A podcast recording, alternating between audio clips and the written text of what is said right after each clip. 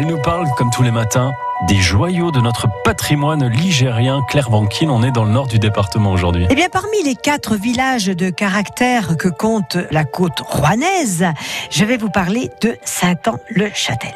Et tout particulièrement de son église. Alors, c'est une église romane, massive, très cossue. Elle est vraiment très belle.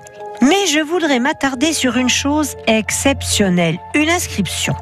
Alors, dans le fond de l'église, on trouve une porte qui, d'ailleurs, de nos jours, a été remplacée par une grande vitre, ce qui nous permet de visualiser l'extérieur. Et que voit-on? Un cimetière très ancien avec quelques restes de tombes et des croix plus ou moins endommagées. Eh bien, au-dessus de cette porte, qui était donc le passage obligé pour emporter les corps de l'église à leur dernière demeure, si on lève les yeux, il y a cette inscription. Et savez-vous ce qui est écrit? Écoutez bien, parce que c'est d'une immense sagesse. Alors je vous dis, par où tu passes, j'ai passé. Par où j'ai passé, tu passeras. Comme toi au monde, j'ai été. Comme moi, mort, tu seras. Les philosophes n'étaient certes pas légion dans nos campagnes jadis, et pourtant, quel bon sens avaient nos ancêtres. Merci Claire. Via Sanctis Martini.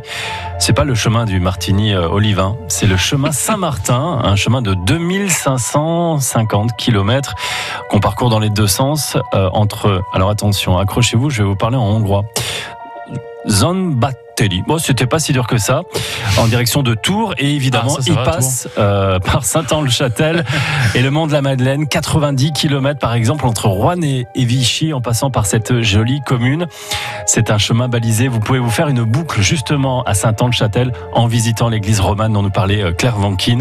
C'est une boucle de 11 petits kilomètres. Et puis sur euh, cette même commune de Saint-Anne-le-Châtel, je vous conseille la visite du jardin du Moyen Âge qui a été inauguré en 1996 un jardin qui est labellisé compagnon du jardin et euh, il y a sur place des panneaux pour une visite audio guidée.